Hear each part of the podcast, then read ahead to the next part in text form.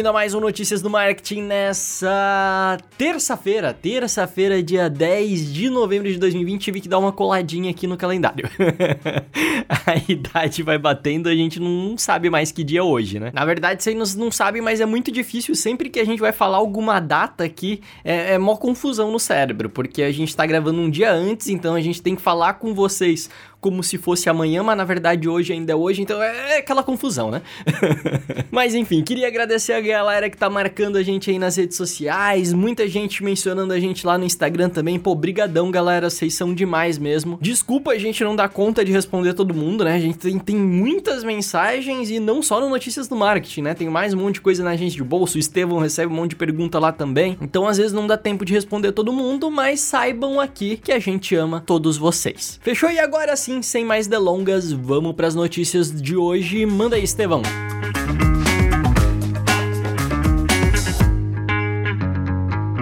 E olha só, o 5G nem chegou direito está em fase inicial e a China já começou o processo para testar o 6G lançando um satélite.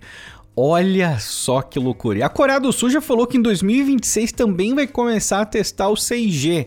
Isso tem diversas implicações, né? É, se você imaginar a velocidade que isso pode atingir, isso tem um impacto para, bom, em praticamente tudo que exige de comunicação hoje, né? Tanto é que, como você sabe, o 5G ele é uma tecnologia essencial para o funcionamento de carros autônomos no futuro, porque eles precisam processar uma grande quantidade de dados em tempo real com uma rede rede sem fio e isso pode ser feito tranquilamente através do 5G. Agora no 6G, a ideia é transferir até 1 tera, 1 terabyte por segundo com uma latência para conexões sem fio de 5 milissegundos e conexões com fio 0,1 milissegundos. Meu, que sonho jogar uma conexão de 0,1. Já imaginou uma coisa dessa, hein? Meu Deus, muito insano. Então é isso, a gente está aí diante de um cenário onde a hiperconectividade, a conectividade constante uh, deve ser padrão. Isso é interessante porque o acesso à internet em regiões remotas vai ser ampliado de forma considerável também, o que muda toda a percepção de trabalhos locais que você pode ter acesso a uma comunicação de alta qualidade. Bom, eu não vou é, falar todas as implicações da conexão de alta velocidade, mas vou pedir para você pesquisar um pouco mais sobre o impacto do 5G na humanidade, porque deve, se funcionar da forma como deve funcionar, né? Porque aí tem que colocar essa pequena vírgula aqui, né? Se funcionar da forma correta, tal, o impacto é bem considerável na sua vida e na minha, mas de qualquer forma a gente está aqui para contar todas essas novidades para você conforme elas forem chegando.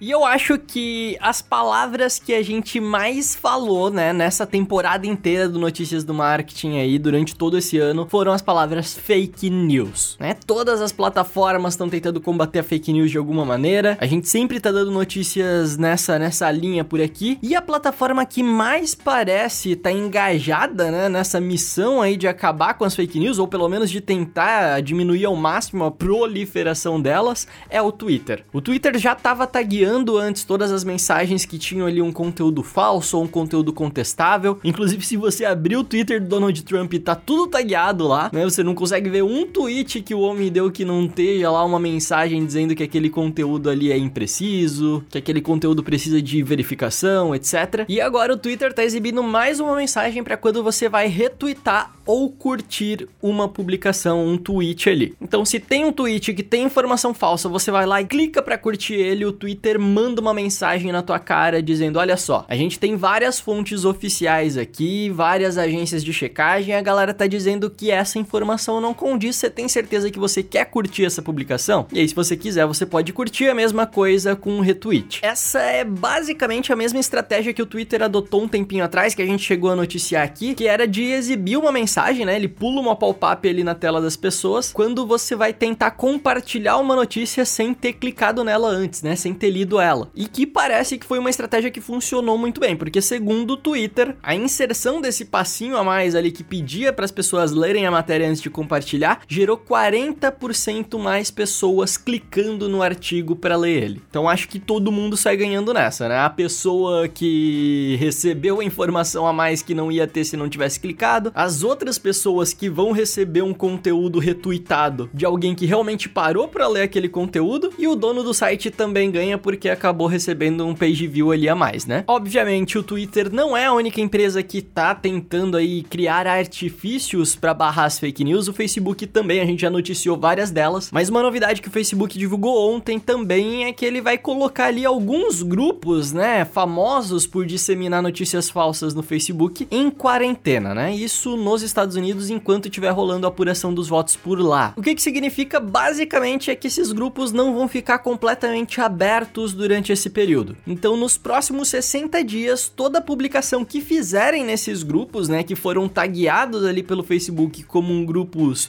potencialmente destrutivos, eles vão precisar ter todos os posts aprovados pela moderação do próprio grupo antes de serem publicados para todos os outros membros. Então, na prática, é, o, o, direito né, de escolher se a publicação vai para o ar ou não ainda é das pessoas, mas é das pessoas que moderam os grupos e aí eles dão uma controlada naquela bagunça de que qualquer pessoa publica o que quiser, né? Além disso, acho que o Estevão já comentou aqui com a gente também, o Facebook está sinalizando as postagens que têm informação inverídica ou informação imprecisa e também está dificultando as buscas por alguns termos que questionam a legitimidade da eleição. A gente já sabia que ia dar confusão, então nenhuma novidade até aqui. Isso é uma transição para a próxima notícia. E não tem choro e nem vela. Aliás, eu preciso até pesquisar a origem dessa expressão porque ela é muito curiosa, né? Mas não tem choro nem vela porque os stories realmente chegaram em todos os lugares, isso você já sabe. E o Google agora está ampliando consideravelmente o impacto dos stories é, por toda a sua rede, vamos colocar assim. Né? Então você sabe que o story já aparecia na busca e agora ele está chegando no Discover também do Google. Aliás, o Discover que está se tornando cada vez vez mais um posicionamento extremamente interessante. Inclusive, aqui no Notícias do Marketing já anunciamos uh, os anúncios que podem ser posicionados no Discover. E ele é uma experiência mais social, personalizada uh, do Google para você. É né? basicamente uma rede social privada, vamos colocando de uma forma bem assim, é, simplificada. Né? Mas as oportunidades ali são bem grandes e o que é bem interessante é que agora vão chegar as enquetes também no, nos stories do Google. E quando você começa a ver os prints assim, é muito. Entra na matéria depois dá uma olhada. Meu, é idêntico o Instagram, entendeu? Você, você olha e fala, pô, tô no Instagram ou tô no Google? Não importa, é stories em todo lugar agora. E se você usa o WordPress, é uma ótima notícia, porque o Google anunciou também. Já existia a ferramenta, mas eles divulgaram novamente aqui o Web Stories for WordPress. WordPress, né? Uma ferramenta para você criar as histórias aí, e que é um plugin para o WordPress. Tá com um site lindíssimo, uma ótima landing page, inclusive, landing page maravilhosa, né? Entra ali, dá uma olhada, você pode baixar o plugin, criar seus próprios stories aí para o seu blog, se ele for, ou para o seu portal, seja lá o que você tenha, né? Não precisa ser um blog ou portal, enfim, para o WordPress. E é isso aí, né? Stories em todos os lugares e interessante. Eu acho que rica, assim, para consumo no uh, em smartphones ou dispositivos móveis, eu acho Stories um formato fantástico, né? A gente já conversou aqui um pouco sobre a questão dos formatos nativos e o impacto dele no consumo e na criação de mídia. E é isso aí, né? Eu achei fantástico. Depois você entra lá e dá a sua opinião pra gente também, beleza? E ontem a gente falou aqui de Mercado Livre, hoje a gente vai falar de Mercado Livre de novo, mas eu juro para vocês que não é um jabá.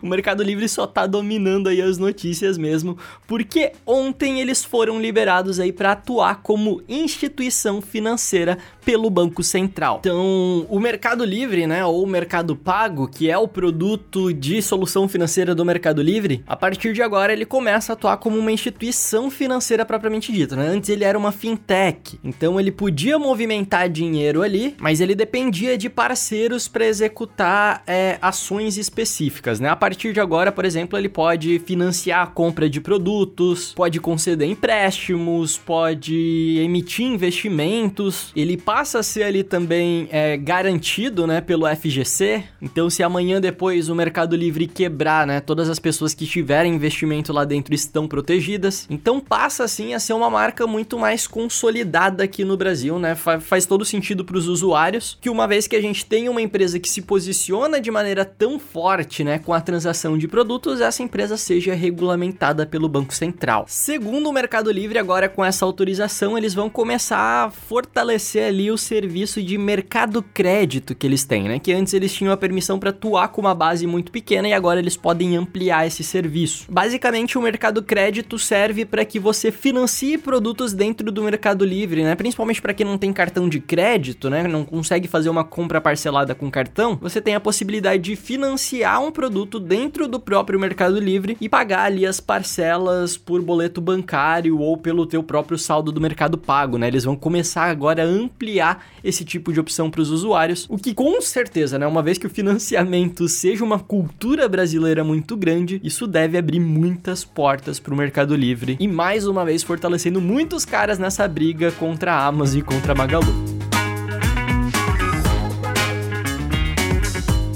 E é isso, finalizamos mais um episódio aqui do Notícias do Marketing. Foi um prazer ter você por aqui. Muito obrigado pela sua presença. E a gente pede aquela tradicional recomendação, né? Vai lá no Instagram, vai lá nos seus grupos, recomende aí pro pessoal pra gente continuar com esse projeto maravilhoso, né? A gente gosta demais de fazer o Notícias do Marketing, mas a gente precisa do seu apoio, do seu incentivo pro projeto valer a pena, né? Não? Então vai lá e compartilhe. Não esquece de deixar aquele review bonitão no Apple Podcasts pra gente poder ler aqui, beleza? Um abraço e a gente se vê amanhã.